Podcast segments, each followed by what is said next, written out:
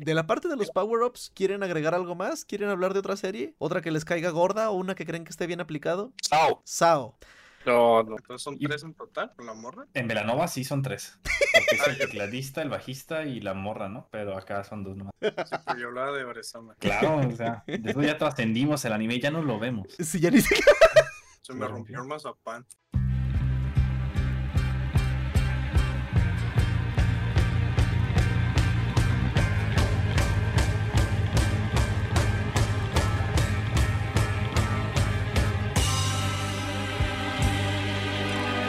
Bienvenidos al capítulo 35 de Japanicast. En este episodio les tenemos a Oresama y en nuestra sección de anime vamos a hablar de un tema que traíamos ahí pendiente, que son los power-ups de los shonen, que tanto nos gustan a todos, pero que pues llega el momento en el que se nos van de las manos. Y como siempre estamos aquí, Aislin, Hola, buenas, buenas noches. Cinta, ¿Qué tal? Buenas noches. Moloco, ¿Qué onda? Buenas. Ay, güey, alguien se le cayó en los cubiertos. Esperemos que Asex deje el Genshin en un rato y nos alcance. Y su servidor, Carnage.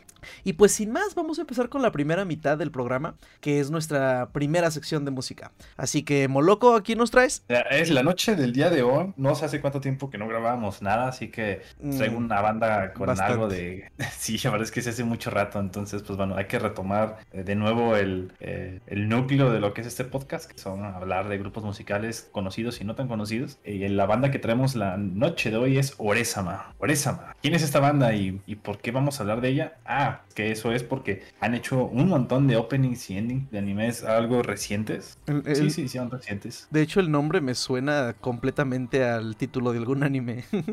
Ah, no, sí, de hecho sí podría ser. Dices, ahora esa, ¿no? Así se llama el anime. Y dice, no, no, no. Así se llama el, la banda que, de, que canta la, el opening, ¿no? Porque de hecho, hasta, al menos de las canciones que vamos a presentar el día de hoy, la gran mayoría son openings. Hay unos endings ahí de repente mezclados, pero los que hayan visto los animes que vamos a mencionar, muy seguramente se ubiquen porque es el, el mero mero opening, ¿no? Y bueno, ¿quién es Oresama? Oresama es un grupito de dos personas nada más. Hasta eso son dos solamente dos personas y la música que hacen está chida. El género es J-pop y es J-pop pues puro y duro, ¿no? O sea, aquí sí se nota machín que se trata de, de J-pop con el sintetizador y acá las, las voces pues medias tocaditas ahí con, con algo de pro- producción. Ujú. Pero eso no lo hace malo, ¿no? O sea, la música es buena y es- eso nos lo vamos a notar el, al ratito que empezamos a poner las canciones. ¿Y ¿Quiénes son estas dos personas que conforman el grupo? Tenemos a Hideya Kojima, que es quien ah, realiza la escritura de las canciones. Y no, no te queda idiota, güey. Ese es el pendejo este, güey.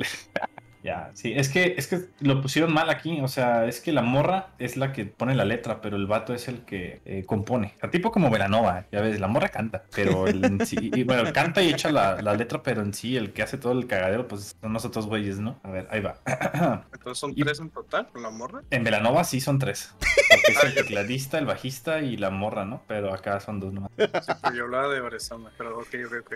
Ah, sí, no, no, no. No, este grupo son dos personas. Tenemos a Hideya Kojima, que es quien compone las canciones. Y tenemos a la vocalista Pon, que es quien provee la, la letra, ¿no? De, de todas y cada una de las canciones. Y pues este grupo es más conocido, o al menos Espera, lo que los, creo que, digamos- creo que no dejé escuchar el nombre del primer, del primer miembro ¡Eh! Mal, carnita. que me estaba riendo de Velanova. De Velanova, de que canta la morra sin el autotune como una iguana pariendo una rata. Ah, nunca la he visto en vivo. Ni nunca has visto una iguana pariendo una rata, estoy seguro. Ah, bleh.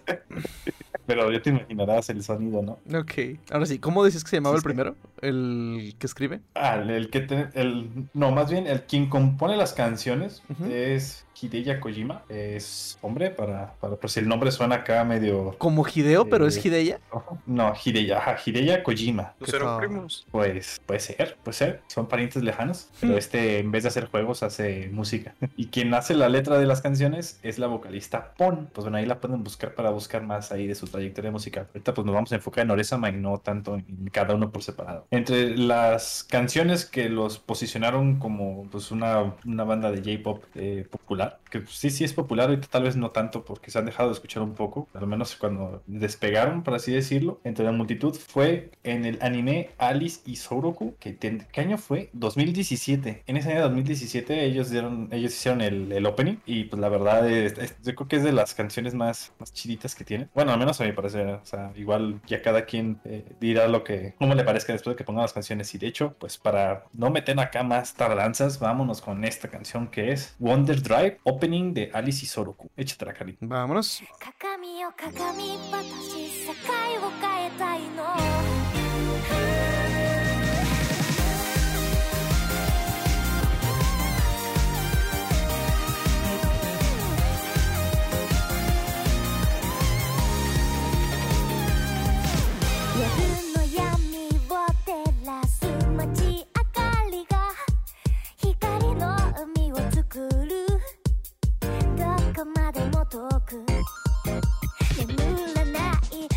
keep it.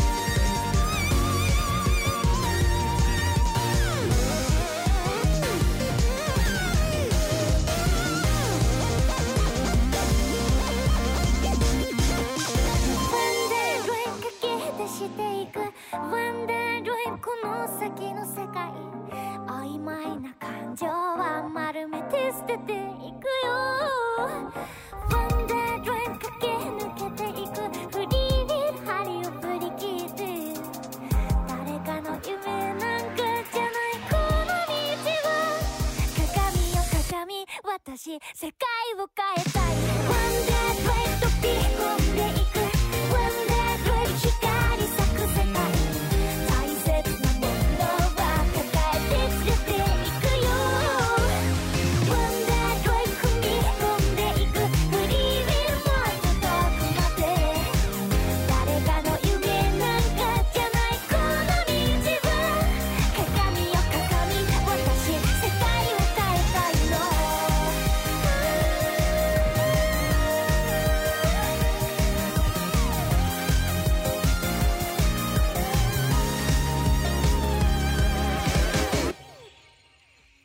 Y eso que escuchamos fue Wonder Drive de Oresama.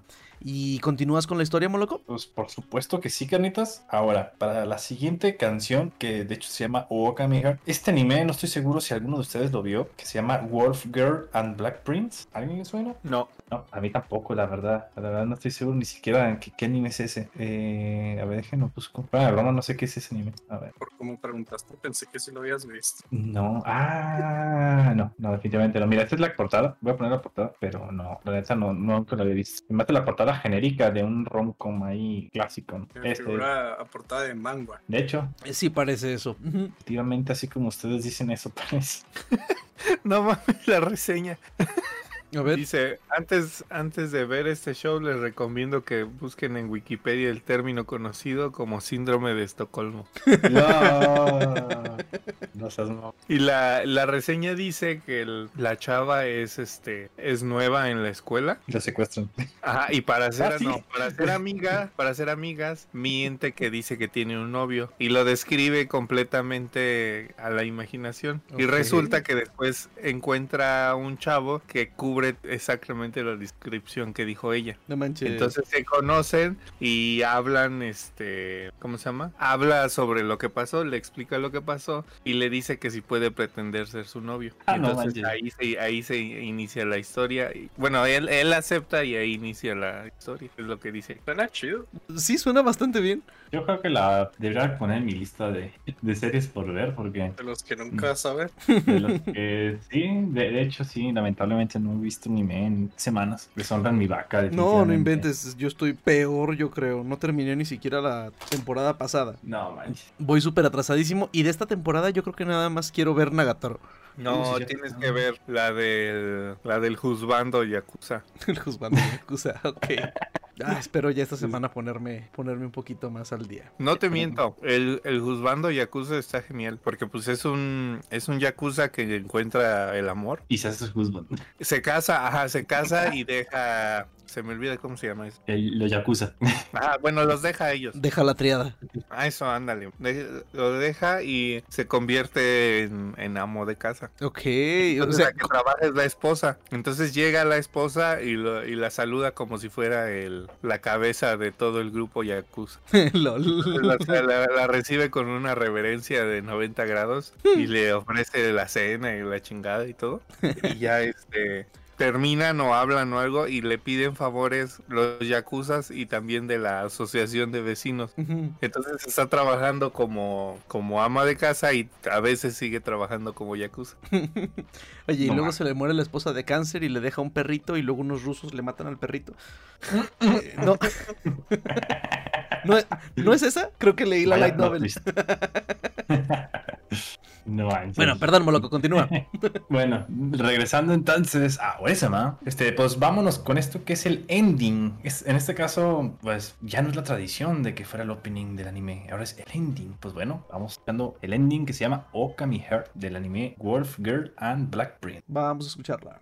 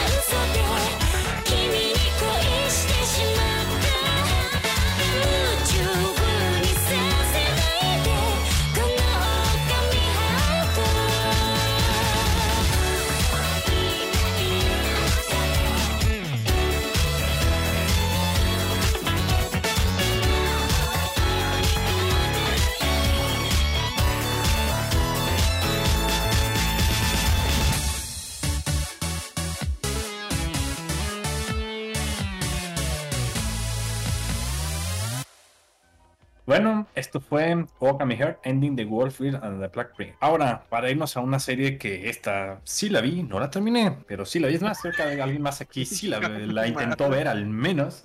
Fue la de la princesa esta que secuestran, que están en un mundo acá medio isecayoso, de fantasía y la tostada, que la secuestra el. ay, El siempre, Demon ¿no? Lord. El Demon Lord. Es- Esos, esos Demon Lords ya son famosísimos, ¿no? Ah, pues el Demon Lord, pues como diario, pues va a hacer su despapalle y secuestra a esta princesita, ¿no? ¿Y qué hace? Ah, pues nomás la tiene ahí encerrada. Y ya, eso, eso, son eso es todo el, El el, el plot. problema en la serie. ¿no? Ese es el plot, que la morra está encerrada, pero la morra quiere dormir. Entonces, como ¿Mm? está en una mazmorra, pues obviamente no puede dormir bien. Así que pues el... Todo el, eh, el- bien, la- toda la historia se desenvuelve en el hecho de que todos los días tiene una necesidad nueva de dormir, ¿no? Dice, No ah, es que hoy, hoy me dormí chueca, entonces creo que ocupo una nueva almohada. Entonces deja, hago una travesía por todo el castillo para irme a conseguir una almohada. ¿E- e- ¿Es en serio? Chines, fuera de broma, es en serio. Y el día siguiente es, ay, ahora como que, eh, no sé, como que tengo frío, pero es- esta cosa que me dieron para tapar está bien fea. Ahora, mi misión del día de hoy es conseguirme unos harapos para hacerme una cobija bien mamalona. Y sí, ese es el segundo capítulo, el tercero. Y así se la lleva. Y, Y- al, y- al otro... Pero son de esas series con capitulitos de 6 minutos. No, si son de los full de 23 minutos. No mames, pues con razón la dejaste de ver. Sí, me- me- mira, en una medio me daba sueño, pero en otra como que me daba envidia porque su cama quedaba tan chida y tan rica que decías, ah, no manches. Ah, vali- valió la pena cada maldito segundo del esfuerzo en conseguirle tal o cual accesorio. Entonces era así como de, no, no, no, no, no puedo seguir viendo esa serie porque veo mi cama y es así de, no, no está tan rica como se ve acá en la serie. Entonces, pues Ok. ahí lo dejé, no está dropeada, está ahí, está en espera. Nuestra, dope- nuestra do- dropeda solo hace más de dos años que no veo un capítulo. Ajá, exactamente, está ahí. Mira, lo dices en broma y sí tengo series que están así, ¿eh? están on hold. No, si no sé lo que las voy a broma. continuar.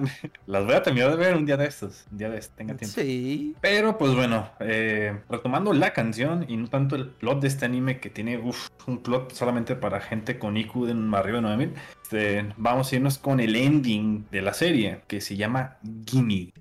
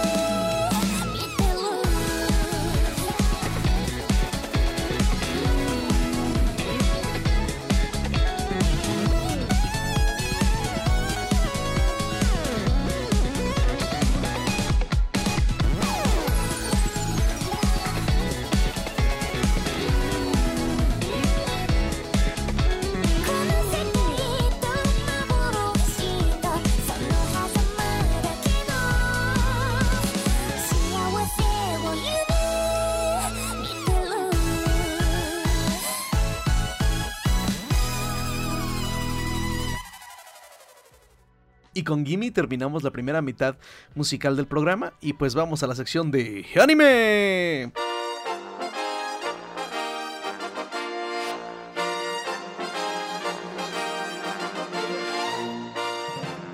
Y como les habíamos comentado al inicio, pues hoy hoy vamos a hablar de los shonen que tanto nos gustan y de los power-ups tan a veces sacados de las mangas que vemos en, en algunas series. No, pues claro, salen de mangas, ¿no? Algunos. bueno, sí también. Oigan, pero se me hace que nos hace falta un elemento importante. No podemos hablar de los power-ups en los shonen sin, Sin el, el primer detractor de los power-ups en los shonen, que es el Sí, pues ¿Dónde sé. está el Asex? A ver, hay que hay que Vamos, vamos a robarlo. Este tema empezó porque empezamos a discutir con Asex, que no está este día con nosotros, eh, sobre que no, no encuentra qué le vemos de chido a Jujutsu Kaisen. Dice que ya chole con los power-ups. Eh, entonces, el tema es que, según nosotros, Sukuna no es un power-up. Es un maldito demonio que, pues, tiene de algún modo poseído a... ¿Cómo se llama el escuincle? Yuji. A Yuji, ajá. Pero él puede controlarlo y puede contenerlo porque es un tipo muy atlético. Quizás, quizás un poco sobrehumana su fuerza, ¿no? O sea, antes de que tuviera su cuna ya daba buenos catorrazos. Y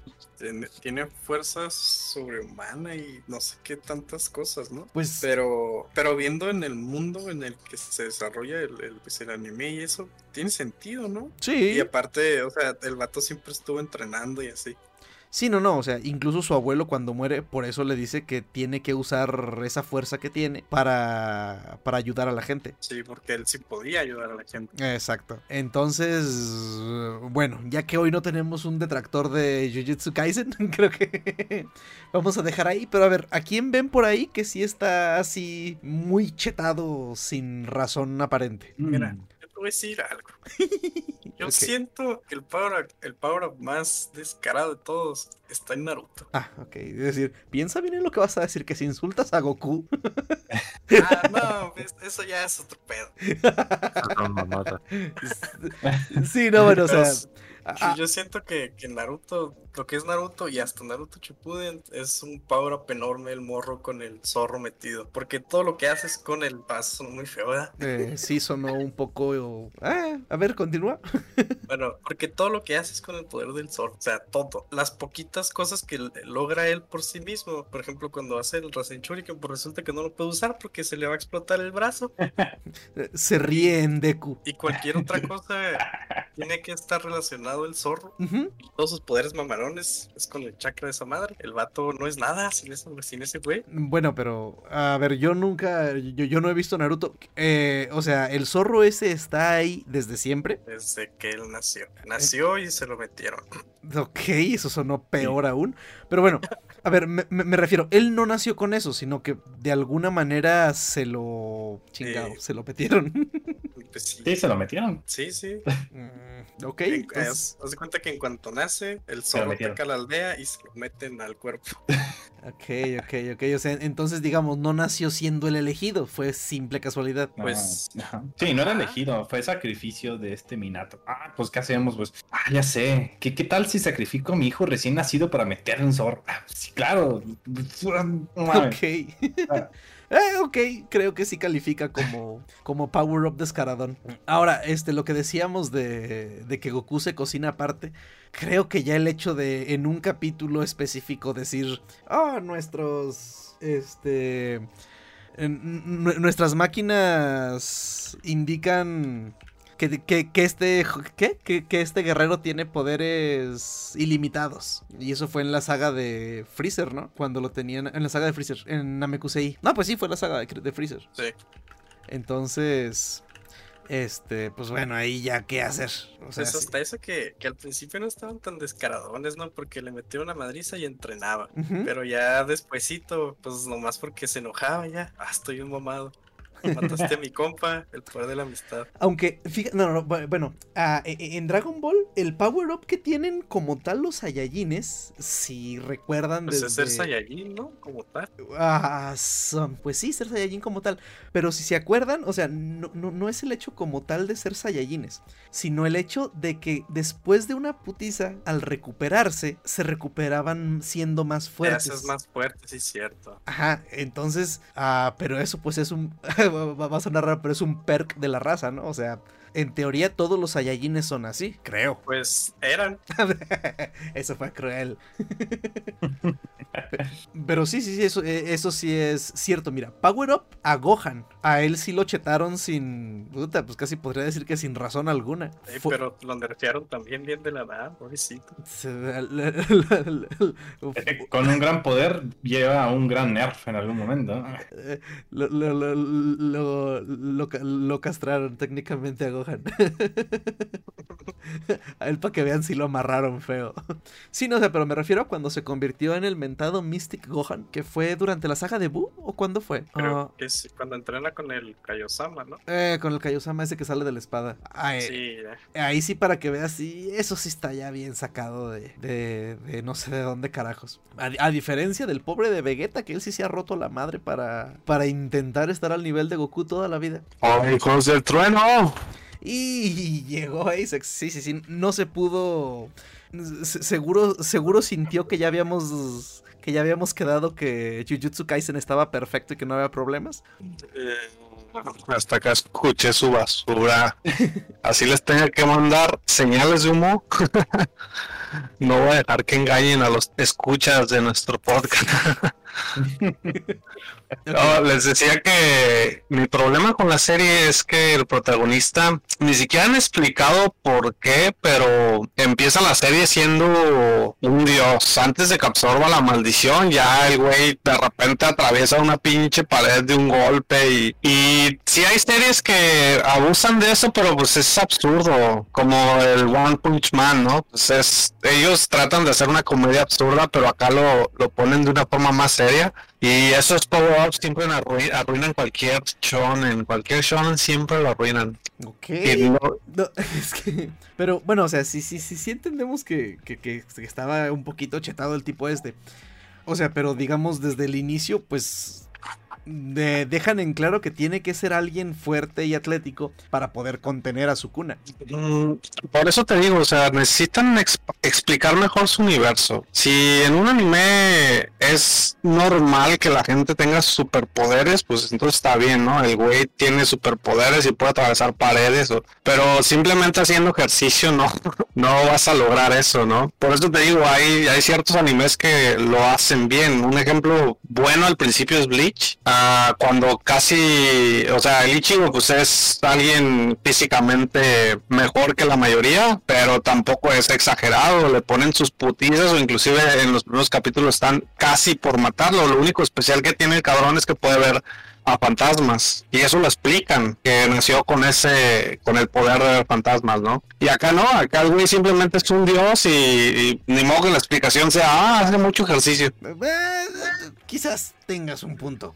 la mayoría de los shonen de los shonen explican bien su universo y luego ya después se la maman no como estoy viendo a ti tengan topa un relaja A ver, antes de que, de que llegaras... The you say? The fuck antes de que llegara estábamos criticando, de hecho, el zorro de Naruto. O sea, Es- que- sí, es un ejemplo de un power up, pero ellos mismos lo, lo incluyen en su universo. Los power, los power up que yo considero malos son los que vienen de la nada. Por ejemplo, ahí en, en esa serie, el güey de la nada de repente atraviesa una pared sin que hagan ninguna explicación ni, ni le den ningún trasfondo a eso, ¿no? En Naruto hacen todo su universo donde dicen que existe el chakra y que con eso puedes este manifestar poderes y, y luego ya explican lo de los demonios, pero pero no es algo que simplemente surja de la nada, güey. Ellos mismos lo, lo, lo ponen en su propio universo. Y hasta Dragon Ball hace un mejor,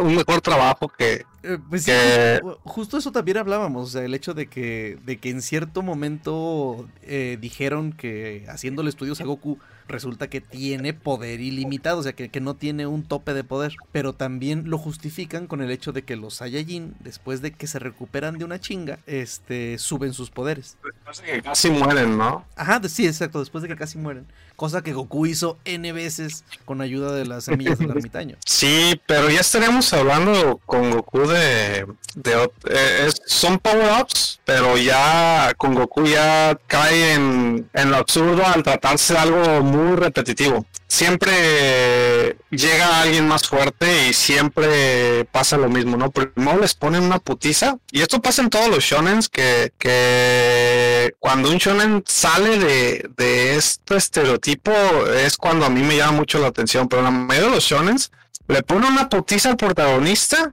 y después hace un power up y el protagonista termina poniéndole una retroverguiza al retroverguiza para añadirle esa epicidad a- al power que, que están poniendo, ¿no? Pero cuando un shonen se sale de, de eso es cuando cuando tiene mucho más mérito que, que por ejemplo en Naruto pasa mucho. En Naruto hubo muchas peleas que, que terminaron de una forma épica, pero sin que nadie estuviera a un nivel absurdamente más alto que, que el enemigo. Por ejemplo, cuando Chikamaru vence a, a los de Akatsuki, pues lo hizo con una estrategia muy muy buena, ¿no? No no simplemente porque el poder de la amistad lo le hizo ganarle al enemigo. A ver, En Bleach es un mal ejemplo, Bleach es un mal ejemplo porque pues el güey cada que hace su power le gana, pero pues por mucho, güey. O sea, el güey se convierte en un dios y de repente les pone una vergüenza a quien le está poniendo la chinga a él. eh, Y si eh, te fijas, ah, en- perdón. En Bleach, en Bleach, ¿qué despierta el, el- el- el poder del protagonista? Nunca he visto Bleach tampoco. Se supone que el güey tiene un hollow dentro. Ah, ok. Es otro de esos. Eh, A ver, y hablando de One Piece AMD, uf, con las fruticas. Eh, o sea, ¿Qué? ¿se consideran las frutas? Lo despertamos. Es que dijo hablando de One Piece y me quedé así como que esperando. El que, el, el que seguro ya se durmió fue Moloco, ¿eh? No, y sí se durmió. Ah, no, ahí está. Este, Ah. ok, ¿las frutas se las consideran power-ups? Pues podría decir que sí, pero muy leves. Porque muchas de las frutas que salen o que o, o que alguien digamos que se llega que, se- que alguien se llega a comer una fruta en un momento así digamos que le están poniendo una madriza o algo así o sea no sucede. No no nadie se ha comido una fruta en un momento así como de desesperación y sale victorioso por la fruta sabes cómo Ok. es eh, por regular los güeyes más mamados con las frutas más mamadas ya estaban mamados desde antes porque son gente ah, de una generación atrás a, a la de Luffy. O sea es gente ya más grande que él ya Ok, con un chingo de ok. experiencias de antes entonces pues sí son sí diría que son power ups pero muy chiquitos porque todos los personajes que tienen frutas antes de comerla ya estaban mamados Ok, ok, ok. Este, y eh, a ver, ¿tenemos por ahí algún ejemplo de un shonen que tiene bien aplicados sus power-ups? ¿O no se salva ninguno? No, claramente hay muchos shonen buenos con power-ups. Por ejemplo, yo considero que, que los power-ups de Naruto malos son cuando el Kyuubi se sale por de, de control. Pero a mí la serie me parece muy respetable. Y otra que también tiene power-ups es Shinjeki no Kyojin, ¿no? Cuando nadie sabía que Eren de repente era un pinche titán y, y, y así a, a último momento el güey se transforma y, y sale para defender a sus amigos, ¿no? Shinjeki no Kyojin pues es un shonen que, que tiene power-ups pero no abusa de ellos. Y shonen malos que, que yo considero que los power-ups de verdad no le ayudan nada. Ah, serían Fairy Tail. Ah, pues ya nombré a Bleach y a, a Dragon Ball, pero el peor de todos sin duda es Tekken, Tengen Toppa Gurren Lagann. Ese, ese sí es el peor, el más absurdo que, que he visto. Ahí sí, ahí sí se la, se la arrancaron tres veces. Gurren Lagan la vi hace muchísimo. Moloco se ofendió hace ratito. A ver, Moloco. Ah, no va a decir nada. Que, que digan, que hablen lo que quieran.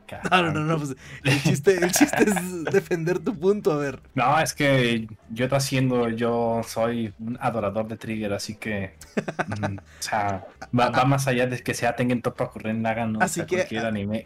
Así que hasta los extraterrestres en el final de, de Darling de Franks también. Ah, Ok. Carnitas, ahí estás tocando puntos medios complicados. Ese es un punto de inflexión.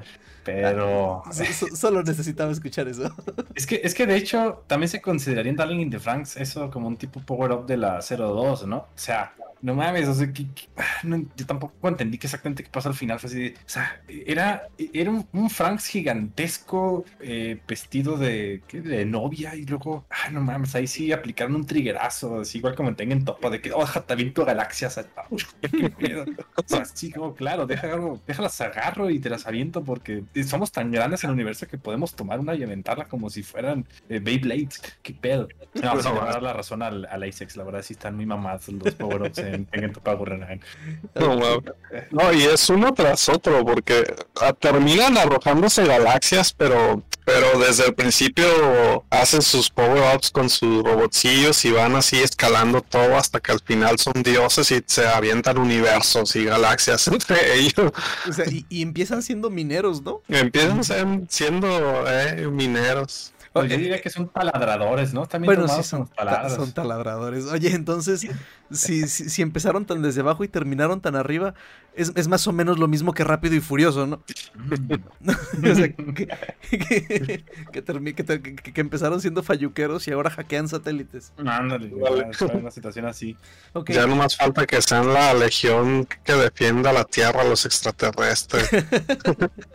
a ver, y digamos algo así más, más tranquilo en un universo lleno de gente con superpoderes. Deku, de Boku no Hero, ¿está roto o está bien aplicado? O yo ambos. creo que yo creo que está está roto pero está bien aplicado al mismo tiempo porque su, su poder como tal es un power up bien cabrón pero el vato tiene que aprender a usarlo Y le cuesta bastante. sí muchísimo O sea, las, las primeras veces que termina todo, todo roto como medusa.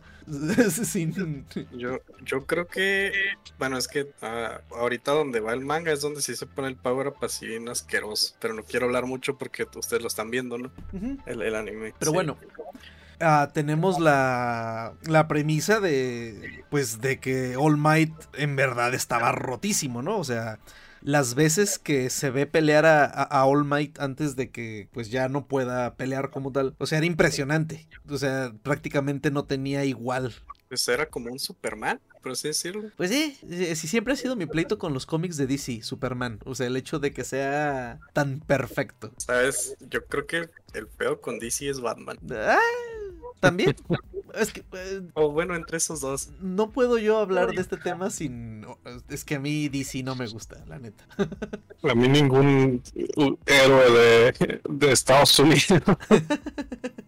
Pero sí, ¿no? O sea, digamos, tener el, el- el Power of the All Might metido en Decusito y, y- y- ver cómo evoluciona hasta poder controlarlo ya, pues de una buena manera, al, al menos hasta donde vamos ahorita en el anime, eh, pues creo que sí es un, es un buen logro y creo que está bien manejado. Y yo, yo creo igual. Incluso en esta última temporada, cuando pelean con el güey. Ah, ya todos la vieron. La última ah, apenas ando en los primeros capítulos. Ah, bueno, entonces no. Bueno, hay un power up ahí, pero lo explican. O sea, se dignan explicar por qué el vato se pone tan fuerte. Ok. Entonces, yo, yo siento que ese anime sí, sí saben aplicar muy bien los power ups.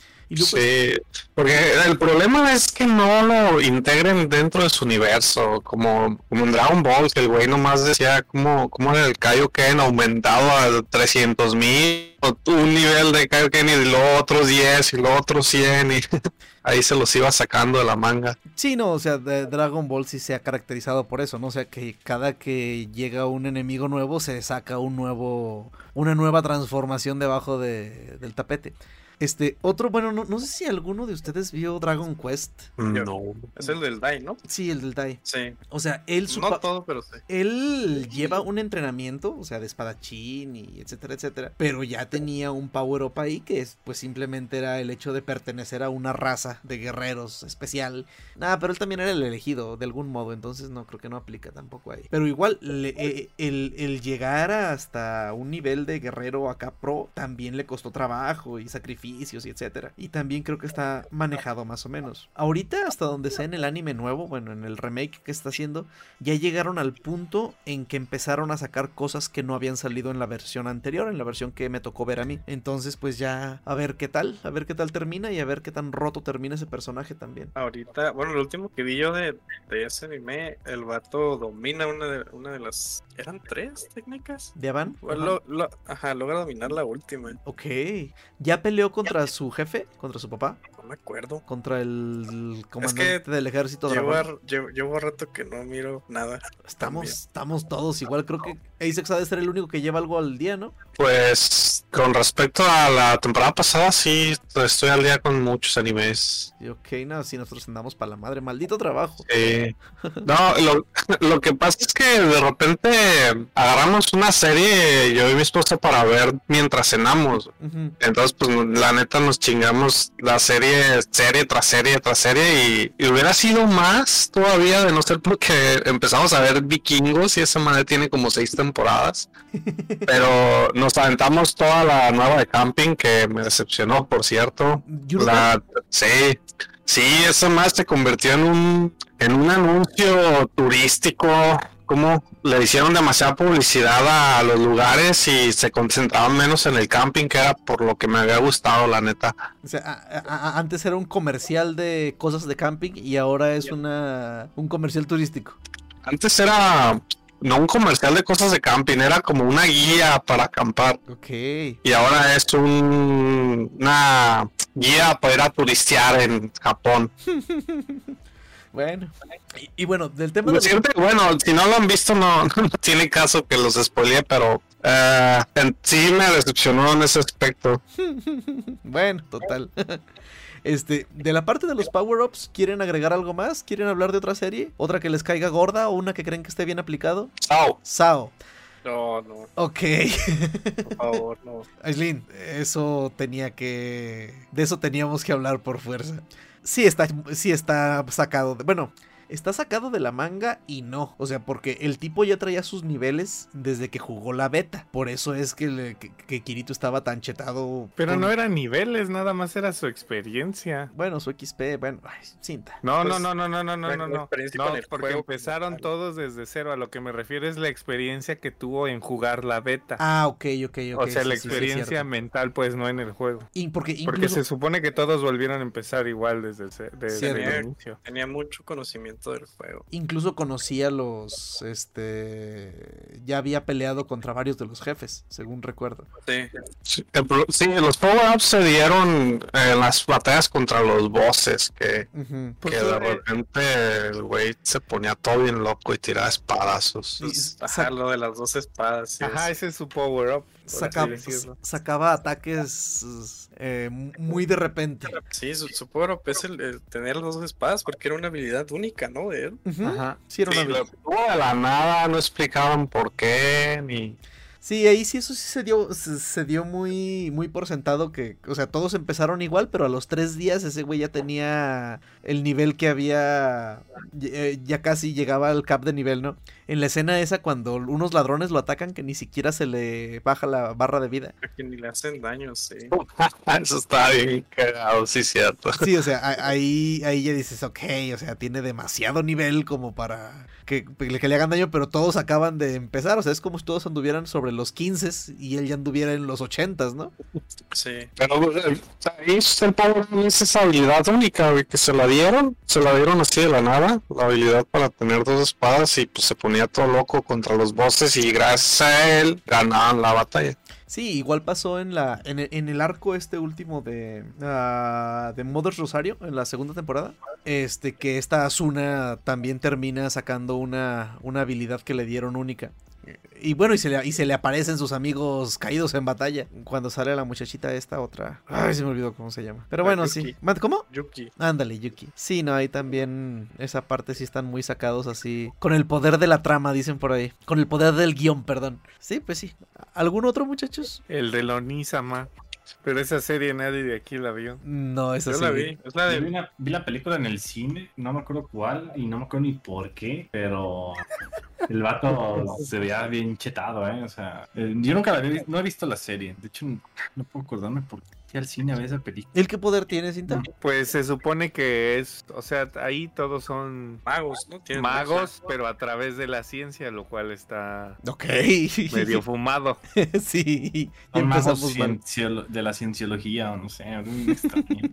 Entonces el, el chiste es que él y su eh, hermanastra, creo que es, este, Claro que tiene que ser son- hermanastra, si no. Son de un clan, exacto. Son de un clan que, uff, la, la, la mera reata. Ujú. Pero el chiste es que él es el, el guarura, el guardián, el protector de la hermana, Ujú. que es de sangre pura, porque él según no es sangre pura. Pero él tiene un chetote eh, porque se supone que él puede leer como que, como que la Matrix, ¿haz de cuenta? Ok. Tiene, tiene un nombre, ¿no? la neta no me acuerdo, pero lo más simple es así. Tiene hacks. Y, y aparte de que puede leerla, la puede editar. Entonces, si él se muere, puede editarla y sobreescribirla antes de que se muriera él. Entonces, es- literalmente es este. Invencible también. in- inmortal, no, inmortal. Ah. O sea, sí lo, sí lo dañan y, y le hacen cosas, pero pues tan pronto como lo, como lo hieren, se vuelve a curar. Ok. Pero, pero no sé si me acuerdo bien, pero mencionan que él no puede usar magia, ¿no? Ajá, se supone que como e- ese es su, su poder y es un- una madre así, uf, no puede usar ningún otro tipo de magia, por así decirlo. Entonces a él, o sea, él, este, por medio de, ¿cómo se llama? Ah, unos aparatos que se supone que son, o sea, por medio de la ciencia hacen magia, porque con ese, con ese aparato que es como su, ¿qué es? In- integrated, ay, no me acuerdo cómo se llama. Las siglas son CAD. Ujú. Este, por medio de eso es que hacen magia. Y entonces, por medio de un aparato que él creó, uno de esos, es que él puede hacer ciertos tipos de magia. Pero por su cuenta sola, se supone que él no lo puede, él no puede hacer magia porque es, es- porque ese poder OP que tiene ocupa todo su, su espacio Ah. en el cerebro para hacer cualquier otra cosa. Ah, Ok. A- aparte de, de, de- de OP, está muy fumado. A ver, y, Está muy y- loco, ¿no? y- y hablando del cine, para terminar de algo reciente, pues nuestro protagonista de Shonen más querido actualmente, Kamabombo Gonpachiro, Ahí el que Ah. les, ahí que les parece su, su Ahí power un up. power up bien cerdo también. Bien, bien cerdo que ni siquiera él sabe qué onda todavía. Yo ni la terminé de ver. ¿Mande? ¿El Tanjiro? ¿Tanjiro? Yo, ah, yo no la terminé de ver ese spoiler. Ah, ¿Cuál es el power up? Ah, La danza del fuego. La danza del fuego de su papá. La danza del dios del fuego, algo así, ¿no? Porque ni siquiera es danza del fuego, es algo todavía más fumado que danza del fuego.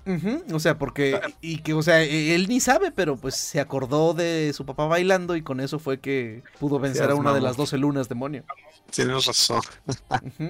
Eh, eso es un power up también. Sí, Y otro, y otro anime que se nos olvidó mencionar fue el, el de los siete pecados, Nanatsu no Taisai. Ah, ese yo no lo he visto. Pero el de cuál de todos. ¿Cómo, Sí, ¿Cuál de todos? Todos. Es que hay Pues, dos. o sea, ¿cuál de todos? Pues cada uno tiene un poder, por eso me refiero que cuál de todos. Ah, pues el del protagonista, el protagonista que se hace el tonto y de repue- después este los vence pues poniéndoles una chinga, ¿no? El protagonista es el escuelito ese del cabello amarillo. Ajá. Sí, pues que su- Eh. su, poder especial es un counter a cualquier ataque que le hacen, según yo, ¿no?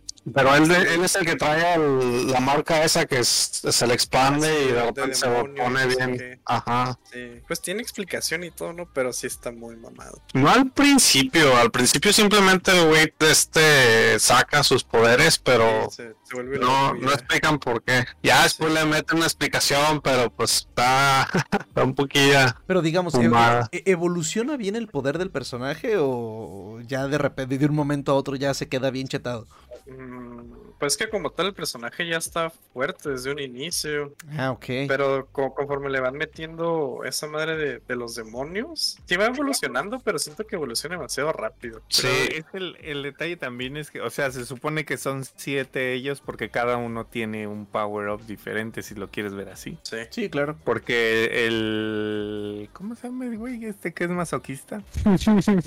El del sol. No, el del león, o no sé cómo se llama. Masoquista. No me acuerdo del nombre. Hay uno que según está, este, cuando lo encuentran está trabajando en un barcito o algo así, porque él es el, o sea, es algo del sol. Entonces él, mientras esté en la sombra, en la oscuridad o eh, donde, donde no le dé el sol es persona normal, pero sí en el momento en el que le dé el sol se pone así bien mamadolores y, Es y se vuelve una, ajá. Ya, ya me acordé, sí. Es Canor. Y así hay varios. Por eso te De digo hecho, que cada uno tiene un power el, up. el- el poder de él no tiene límites, según yo. Ajá. Ajá. eh, conforme va peleando y mientras haya sol se va poniendo más mamado. Pues en la serie, ¿a poco pudiste identificar el límite de los personajes? Pues Eh, no, es el pero- problema, ¿no? Con los power-ups, que ni siquiera sabes cuál es el límite, ni siquiera sabes si van a sacarse otro de la manga o si, o si sí la están viendo difícil. O si se va a morir alguien, por ejemplo, que, que tú digas, no, ese güey no le va a ganar al enemigo. No, nunca sabes, porque van a sacarse otro poder de la manga o, o la fuerza amistad o lo que, Pero el, lo que aplique. el, el peor con ese personaje que dice Cinta es que con él sí dicen desde que sale, ese güey es el humano más poderoso y su poder llega hasta el pinche fin del mundo. Y se madrea a quien sea que se le ponga enfrente, de hecho. Ok. Si no es así. No no más de día, porque se hace de noche y el güey no vale nada, ¿no? De hecho, creo que en una parte es esa de noche y el vato se pone igual de mamado por la energía del sol que tiene guardada y no sé qué. No mames. Bueno, Cabrón. Ahí sí ya. Ahí sí ya. Me Se la perdieron. Me perdieron. O sea, sí, todo iba bien. Es más, de hecho, hubiera soportado. Bueno, o sea, hubiera entendido que dijera. Pues sí, de noche también son muy fuerte porque la luna en realidad está reflejando el sol, ¿no? Pues es- es- no, no me acuerdo por qué, pero sí me acuerdo que el vato se pone mamadísimo una vez en la noche. Ok. Bueno. En fin, ¿alguna que nos falte? ¿Alguna que quieran criticar? Pues que Shonen, pues mira, yo conozco un Shonen que tiene un chingo de pero como no lo he visto no podría ni, ni hablar de él, pero menciono honorífica a Yoyos con sus power-ups gays. Mira, si nos ponemos a hablar de series así un poquito más, más viejas, digo, en Saint Seiya, ahí sí para que veas, es sacarse power-ups de las mangas una tras otra, tras otra, tras otra. Y ahí sí, para que vean, es el poder de la amistad. Sí. O sea, Ya nos pasamos a My Little Pony. ¿Mande? no, o sea, es que cuando estás ella tirado, le quitaron sus cinco sentidos, no puede ni arrastrarse y de Ah, repente... pero, ah. ¿Mande? De- deja tú, cuando le quitan los cinco sentidos es cuando despierta el sexto. Claro, claro, claro, o sea, pero, pero eso pasa hasta que está el tipo ya todo perdido, la canción está triste del violín y empiezan todos, "Ah, Seiya, Seiya, Seiya. Y ahí es cuando despierta su sexto sentido mamadísimo y termina con todos. Pero una visión de Atenas al final. Claro, claro, o sea, pa- para que vean, ahí sí está, ahí sí en Saint Seiya sí se pasan de lanza. Lo disfruto, lo disfruto, no lo niego, Muchísimo. pero se pasan de rosca con eso, o sea, eso de que ah, todas las batallas finales son iguales, o sea, está todo perdido hasta que Seiya despierta un nuevo sentido, invoca una nueva armadura y termina ganando. O sea, ahí sí para que vean... Ah, es la misma fórmula repetida montones y montones de veces. Este, ya lo damos por damos por cerrado el tema. Pues, creo que sí, porque hay shonens que de plano no siento yo que tengan tantos power-ups como Full Metal, tal vez. No, no recuerdo uno que estuviera así demasiado eh, abusivo. Es que deja de eso. En, Full Metal todos tenían sus debilidades muy muy marcadas. Sí. O sea, por ejemplo, Los Metal lo, lo hicieron muy bien. Sí, o sea, va- vamos a poner el ejemplo de Roy Mustang, que quizás era de los más fuertes de, de la serie. O, o sea, incineró a un homúnculo con la mano en la cintura. Pero cuando lo agarraron con los guantes mojados, no podía hacer nada, era un simple humano. Entonces, o sea, ahí en Full Metal podemos decir que el que el power up de, ah, de de Edward era el poder hacer alquimia sin necesidad de usar círculos. Pero también, digamos, o sea, no era algo que lo hacía estar rotísimo. Inclusive su hermano era mejor que él, ¿no? Hasta cierto punto, sí, sí, sí, Alphonse era un estaba un poquito más educado que, que él. Y, y el enemigo este, Scar, el tipo estaba... eh, eh, eh, él sí era muy superior a, a todos. o sea, ese tipo sí estaba rotísimo y terminaron este, ganándole, pues ahora sí con el poder de la amistad, pero diferente. este, sí, Full Metal, la verdad, sí estaba muy, muy bien hecha. Ni para qué. Y bueno, ya, ya una vez hablando de, de todo esto, eh, ¿qué tal está la de Nagatoro? ¿Sí está siendo una digna adaptación? ¿Cuál es Nagatoro? ¿La de la tipa cachonda? La de la morena, ¿no? La de la morena. Ah, sí. La tipa jariosa. ¿Tanto así? No sé, es lo que yo me imagino viendo los memes, güey, porque ni siquiera conozco el manga ni, ni el personaje. A ver, Cinta, ¿sigues despierto? Este, eh, antes de que hables, Cinta, me tengo que ir. Ah, no hay bronca, Aislinn. Nos vemos a la Este, siguiente. Sale. De rato. Buenas noches. Buenas. Sí. Bye. Bye. Bye.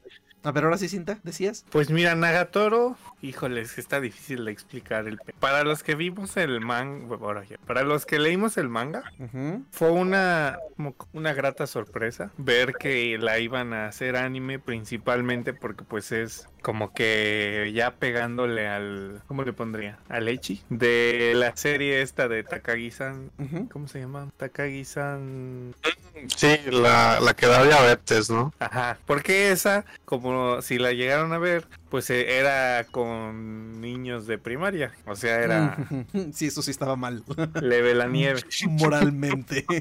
No está mal, güey, no pasa nada. Solamente te imaginaste cosas, güey. ah, ok, perdón. Ey, Pero en este caso, como ya es high school, bueno, representan high school y de paso, el creador del manga, Nanashi, es conocido por hacer doujinshis. Oye, pero no te pases. Eh, eh, eh, por cultura general, claro, me puse a, a revisar algún, algunos de sus otros trabajos. Oh my god. Ah, ojalá y pudiera desver cosas. Sí, es que No, neta. es, Nanashi se llama. Este, o si lo buscan es, ¿qué? 774 me parece. O sea, su nombre es Nanashi, Nanashi. Ujú, ujú. Este, pero si lo encuentran en, en su sitio favorito, para no decir nombres, pueden encontrar cosas grotescas, pueden encontrar No, no, no, no, so- no es- eso, pueden encontrar reverse, ¿cómo se llama esto? Molokis reverse. Reverse Trap. También. No, no, yo. Es que hay algo que le llaman reverse sex, pero no me acuerdo si, si, si así se llama o cómo es. Bueno, o sea, tiene cosas muy específicas.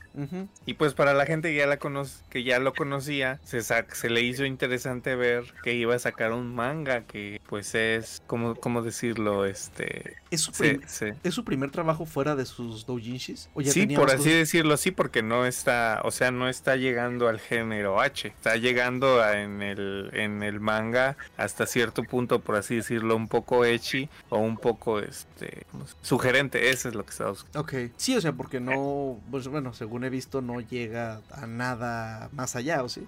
No, y de hecho, eh, bueno, para que los que ven el anime, pues todavía les faltará un buen resto, pero el manga va por el capítulo 70 y algo. Y apenas en el, por el 60 como que empieza lo, lo wholesome. Ok. Entonces, pues eh, ahí se da uno cuenta que, pues, o sea, si, lleg- si llegaste a, a ese manga a ver algo que tú esperabas ver de Nanashi, pues, pues sí. De, de hecho, en Reddit mucha gente dice que no se, ex- que, que no se explica cómo le dieron un, una adaptación de anime a alguien con su historial. Pues es que a final de cuentas la, la verdad es que jala, jaló a bastante gente independientemente de, de quién era él. Porque pues está, o sea, está, está, pues sí, está leve. Y puedes encontrarte otros, otros tipos de manga. Por ejemplo, hay uno que a mí me gusta mucho que llama Sancha. Ahorita, ahorita pues, googleo el nombre.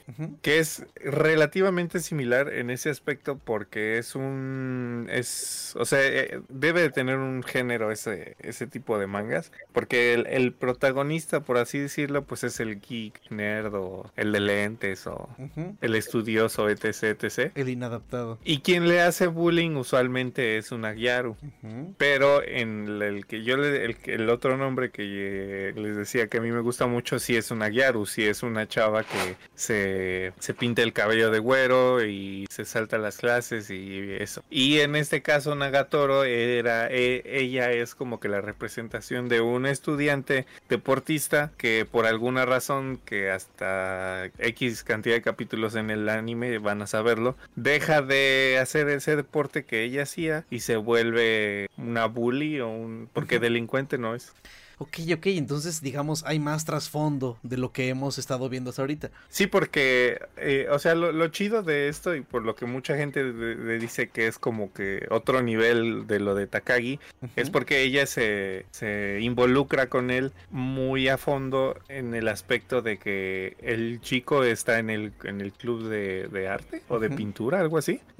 Y entonces ella, a modo de juego, primero empieza eh, como a, a sugerirle que es- ella va a ser su modelo. Y hacen las típicas bromas de, de la ropa o de las posiciones y eso. Ujú. Y después se van, se van cambiando de lugar. Deja de ser el club de arte y empieza a hacer algunas cosas con los estudios o con los deportes. Luego conoce él a las amigas de ella, pero de a ella le encanta hacerle bullying a él, pero ella no deja que nadie más le haga bullying. Ok, ok. Entonces así se va ar- armando la historia hasta que... Hasta que ya lo veremos. Mm, Ajá, sí, porque si no, sí me aviento un spoiler mejor. No, no, no. ¿Y, y la adaptación sí es buena? O sea, es la... Es la... Eh, eh, eh, era también en parte, o sea, sí, o sea, estás viendo, es, es una adapta, es una buena adaptación del manga o ya empezaron a, sal- a saltarse cosas. Pues, eh, eh, pues cada capítulo ya me imagino que el director decidió qué cosas poner y qué cosas no. Porque pues a- habrá alguien que sí se acuerde de todos los capítulos del manga y pues dirá, no, pues esto no estaba o esto sí estaba. Porque uh, no me acuerdo si fue en el segundo capítulo, pasó una escena o un corto, por así decirlo, que yo no recuerdo que hubiera pasado. Pero pues no lo veo fuera de lugar. Ah, perfecto, ya con Ento- eso. Entonces tampoco te puedes poner así como es muy fiel al manga o no es muy fiel al manga. Pero lo que sí llama la atención y está chido es que mantengan bastante bien ese, ese estilo de dibujo que tenía Nanashi a lo que se está mostrando en, el- en el anime. Excelente. Porque justamente ahorita que estaba cotorreando con el Molokis, estábamos hablando de esta serie que le- se les recomendé, creo que en el penúltimo, del Yakuza que es este Eh, sí, hace ratito también platicaste de ella. Ahí. ¿Cuál Ese, re- resulta que lo googleé ¿Vas a decir algo? ¿Qué hubo? ¿Cuál, ¿Cuál fue la serie? Ah, se llama The Way of the Husband. No, o The Wife Husband o algo así. Espérame, ¿dónde está el canal de Japánica? Es de un yakuza que se sale de la, de la maña, decimos por acá, y, y se, y se convierte en un amo de casa. Muy bien. Yo en ese entonces lo recomendé porque pues el manga la neta está chido. Entonces haz de cuenta que se, se... Bueno, ya lo expliqué hace rato, ahí Isaac no estaba, ¿verdad? No. Para no extender el capítulo. El chiste es que eh, mientras ustedes platicaban lo de los power-ups y lo demás, yo me puse a revisar porque al parecer está en Netflix y si lo ven, lo buscan en Netflix, México o Latinoamérica, pues debe de estar, porque yo ya vi un capítulo. Ok. La cuestión está en que no tiene animación, por así decirlo. Y Moloco, Moloco lo dijo de una manera bastante clara. Eh, se ve igual que los capítulos de Backstreet Girls Goku Dolls, en el aspecto de que parece que son, ahí se, le llaman steals. A ¿no? las escenas y la única animación que tienen son las bocas o el, el personaje está en la misma posición y nomás lo arrastran así como si fuera for- Photoshop o algo Ok, ya, ya entendí. Como recortes, güey.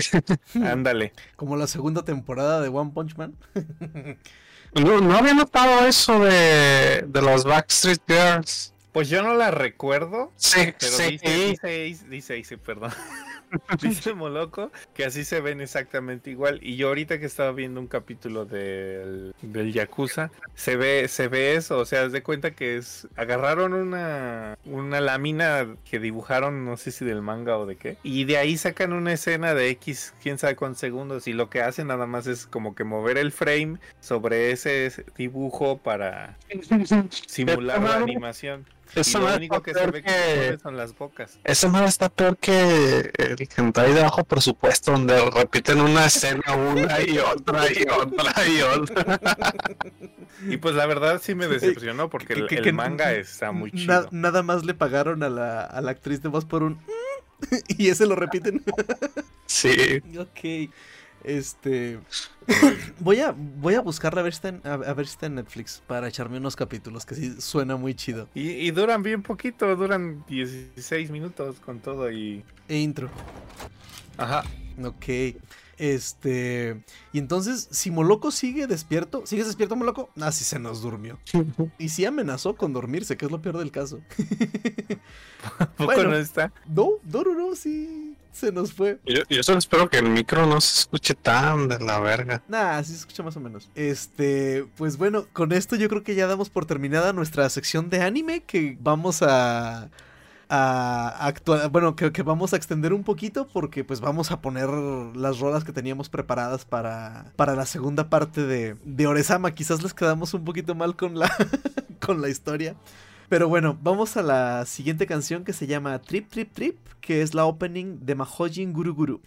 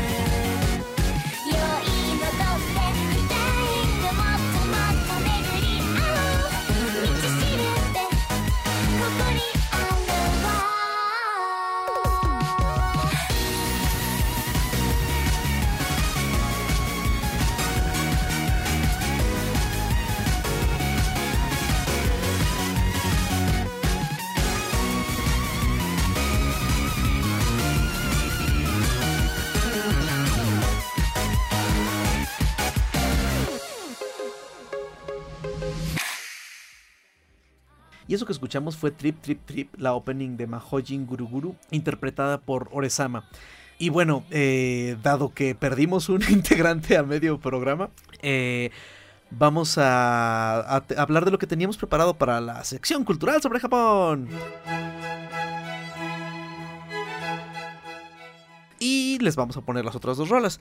Pero a ver, platícanos, Cinta, ¿qué es lo que, lo que está pasando actualmente en la industria del manga japonés? Pues eh, em- este, este año justamente empezaron a salir varias noticias en las que decían que China estaba empezando a crear un boom en el aspecto de crear ellos anime. Porque, pues si revisarán ustedes antes, hay varias series. La que más me llamó la atención que pude encontrar se llama The King's Avatar. Esta serie la, la hicieron en Japón, que es una serie china y se hizo en chino. Ok. Esta serie fue como que el inicio de este boom que quieren empezar a hacer, en el que China está intentando jalar a la gente, incluso recién egresada desde las universidades de arte, para que hagan animación china, por así decirlo, y que la paga que ellos reciban pues sea mucho mayor. Hay varios artículos y de hecho, afortunadamente que Isex está aquí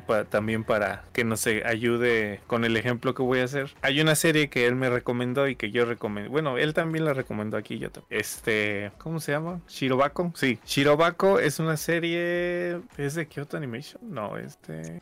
A1 Pictures, ¿no? Ah, sí, de A1 Pictures. Esta serie es literalmente el proceso de cómo hacen un anime. Y si ustedes la llegan a ver o si han visto algún documental o algo, se darán cuenta que muchos de los animadores trabajan desde casa. Anim- bueno, no animadores, muchos, perdón, muchos de los dibujantes. Ok. Y buscando más información sobre esto me di cuenta que aproximadamente el 14% de los artistas están trabajando de tiempo completo. Y la cantidad restante es gente que trabaja como freelancer, solamente que les pagan cierta cantidad de dinero por cada steal que le llaman o Sí, cantidad por de cada dibujos que ellos hacen. Ajá. Y lo único que hace la empresa productora es ir a la casa del dibujante, recogen las... ¿Cómo se llaman? Lo- Los steals o lo que dibujen y lo regresan a la empresa y le pagan a la persona. Ok.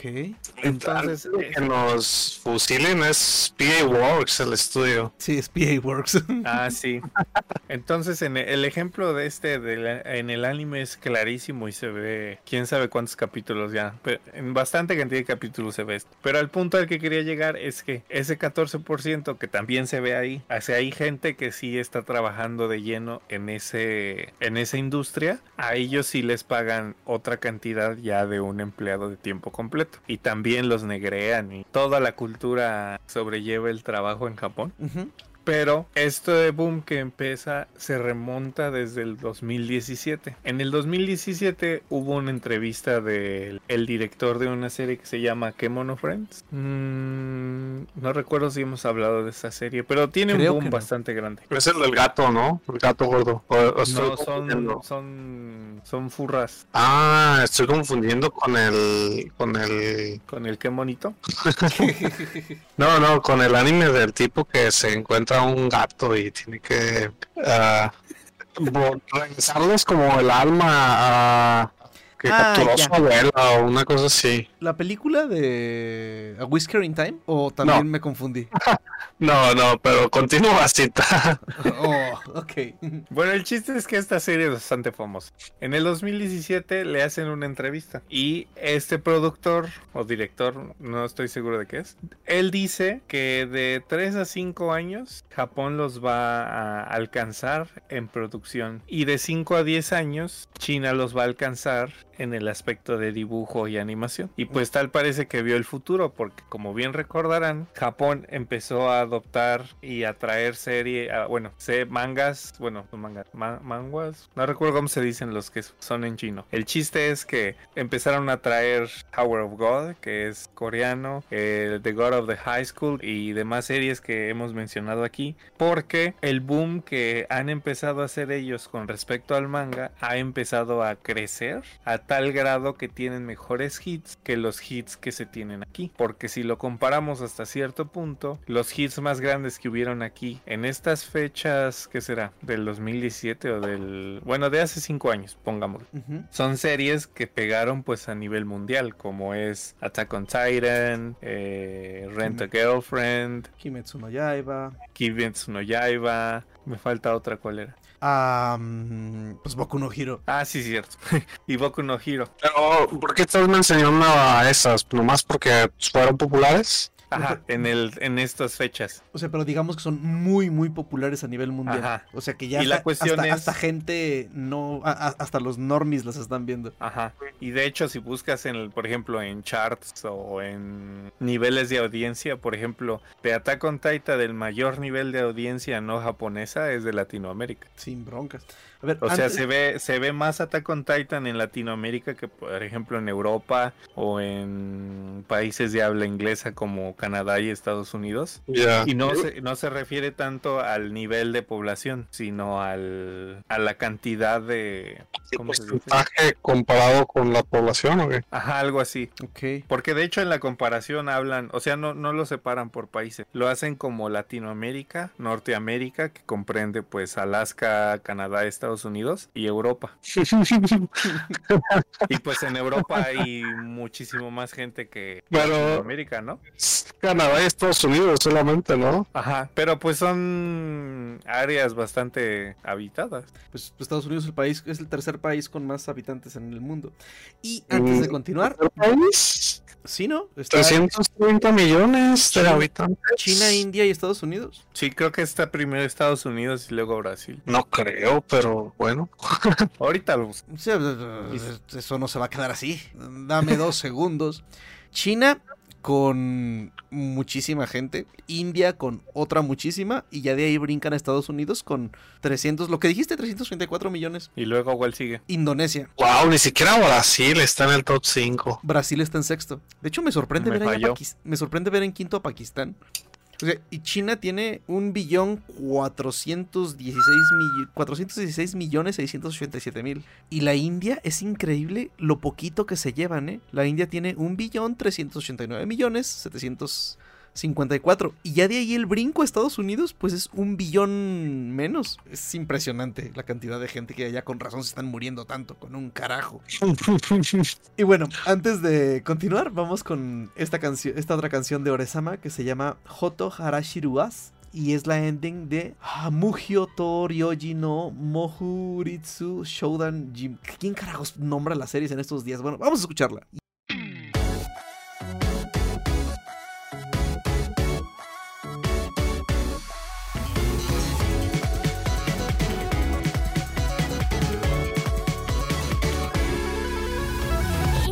るのか？落ちてるのか？無呼吸な心。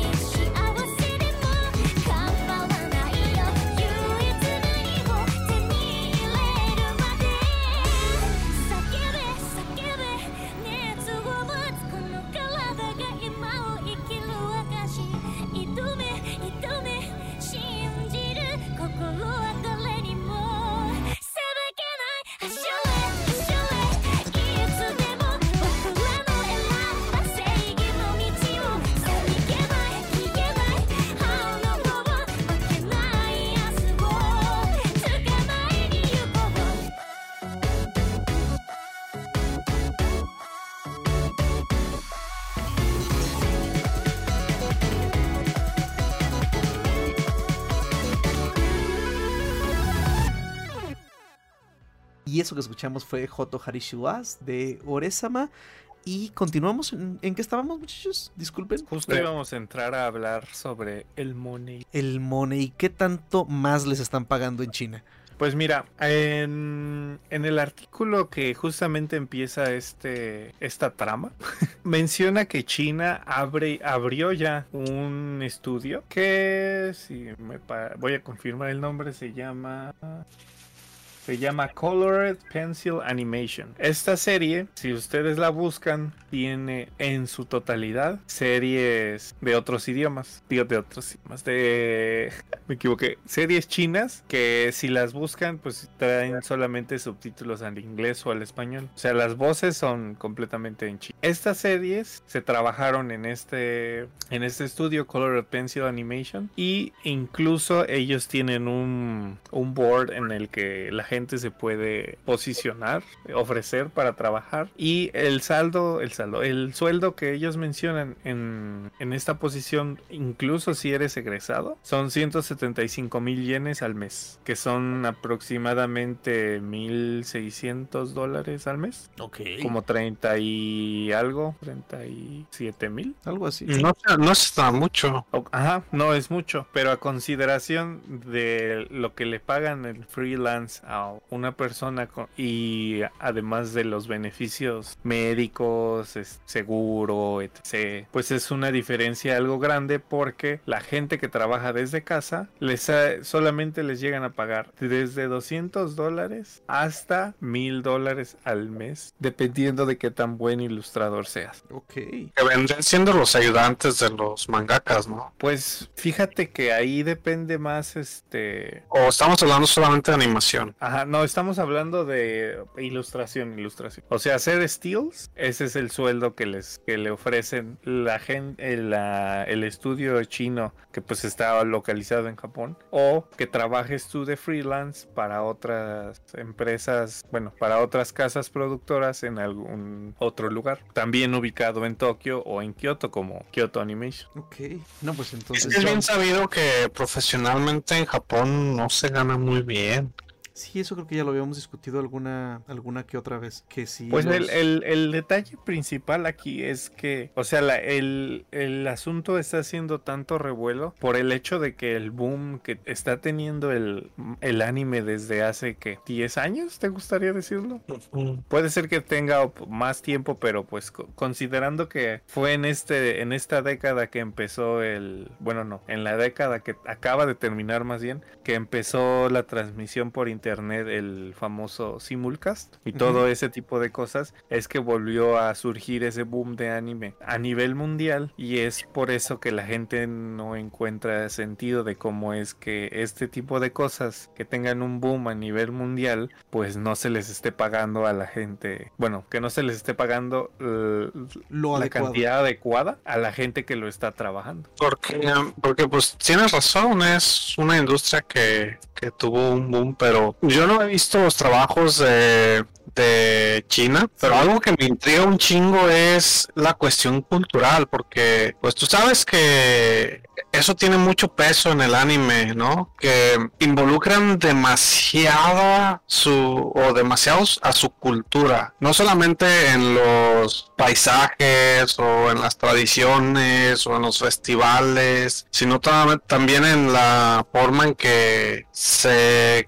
comportan o en la forma en que funciona su, sociedad. Sí, más bien en la forma en que su- funciona su sociedad. Y eso no estoy seguro cómo podrían lograrlo los estudios de China o será que van a adaptar mangas japoneses. Pues lo que ellos quieren, pues en igual en ese mismo sentido como de comunismo, pues es que están recreando pues toda la cantidad de manguas que ellos ya tienen desde no sé cuántos años. Porque pues a final de cuentas y es- ese va a ser otro ejemplo. No sé si u- ubican a, al youtuber más famoso de habla español, ¿cómo se llama? Rubius. El Rubius, ajá. No sé si recuerden que en algún momento él hizo una serie animada. Ah, chihuahua. Eh, un cartoon, ¿no? Él hizo un cartoon Y por a mí me parece interesante, no sé si es no sé si fue coincidencia o por qué habrá sido. Él se fue con un estudio coreano Ok. y ese estudio coreano fue el que le hizo pues prácticamente la serie. Y de igual manera, cuando fue este, no sé cuál de los dos avatars, uno de esos dos avatars era trabajando en conjunción el estudio, no sé si era Nickelodeon o qué estudio fue lo que inició eso. Trabajaron con un estudio coreano. Entonces, la, los trabajos que vienen de, del otro lado del charco, por así decirlo, para crear animación, ni siquiera ellos están yendo con la, la meca, por así decirlo, con la gente que trabajó en el inicio de eso, con los japoneses. Se están yendo con gente de Corea, con gente de China y esos trabajos que ellos están haciendo los presentan y los hacen, pues obviamente, por ejemplo, la de Rubius, pues él me parece que él hizo la historia y pues eh, eh, eso lo están poniendo como una serie española o un cartoon español, pero el dibujo, la produ- bueno, la producción no sé, pero el dibujo y la animación fue hecha en Corea. Entonces, tanto Corea como Ch- China les están comiendo ya el mandado a Japón simplemente por el hecho de que ellos están pagando más por eso al hacer el trabajo que Japón. Están pagando más por hacer el trabajo a sus... A, a sus animadores, pues, o sea, Mm. tienen mejores condiciones de trabajo, pues. Porque la verdad es pues también no sé, eh, no sé cómo compararlo con, con la animación, porque hay otro ejemplo, por ejemplo el otro youtuber español Calastras, él sacó un manga, él sacó un manga y inclusive yo lo compré, está en venta en la mayoría de los países de Latinoamérica. Y la verdad está, está bien, ¿no? De la, el dibujo que, que lograron y, y la historia pues está entretenida. Pero no entiendo cómo el, el- lo de Rubius pueda relacionarse porque es algo que va a un público mucho menor y también es algo que no intenta, no intenta para nada ser de buena calidad, ¿sabes? Eso sí. Lo que también. intentan ellos es aprovecharse de- del renombre y, y vender. No intentan, eh, no intentan animar una historia que ya, que pues es, ya se sabe que es buena, pues, o Y, y- y ahí también es probable que el Rubius haya terminado en, con un estudio más chico coreano, porque seguramente no podía pagarle a KyoAni para hacerle su... Pues yo creo que sí. a mí podía no le interesó. O sea, lo que lo- eh, mi punto en el sentido de la comparativa es más que nada el hecho de que la gente, o sea, no, no solo los que trabajan en eso, sino la gente de fuera que va a invertir en eso, no todos están yendo hacia el mercado japonés. Porque en este caso, este, si nos fuéramos a hablar, por ejemplo, si fuera diseño de videojuegos o de X cosa, la gente se está yendo con ¿qué? Tencent, Ten, Ten, Tecnet, ¿cómo se llama la empresa? La que ya, la que ya tiene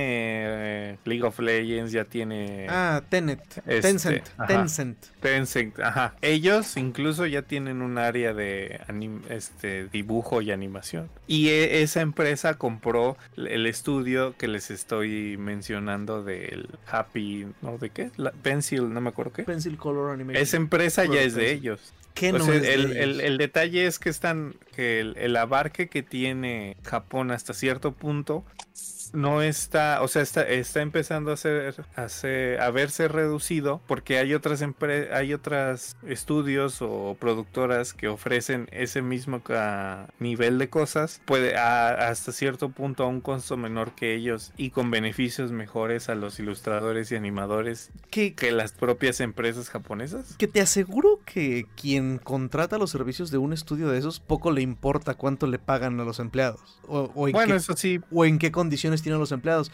Yo creo que tal vez todo este eh, éxodo de las empresas comprando o pagando o contratando estudios chinos y coreanos debe ser por lo que por lo mismo que le está pasando al doblaje mexicano. Las empresas prefieren pagar más barato porque hagan los doblajes en Argentina, que están culerones, a pagar los precios de los estudios de doblaje mexicanos que ya sabemos que están bien establecidos con actores de mucho renombre y muy buenos. Creo que también parte de eso es puede ser por lo que están pasando, ¿no? Allá, ¿no? Y, yo no, no estoy seguro de, de si las empresas chinas le paguen mejor a sus empleados, porque Si se, están, vez- tal- se- si se están llevando japoneses, tienen que ofrecer más de lo que le están ofreciendo en Japón. Seguro a sus empleados chinos les pagan una baba. El, el detalle es que a, a quienes están llevando no tienen un trabajo de tiempo completo. Entonces es muy probable que, que lo que estén ofreciendo es un trabajo de tiempo completo y, y no un mejor salario que, que el que tendrían en una empresa japonesa. También, también es probable. Porque como dices, Tinta, pues no tienen seguro,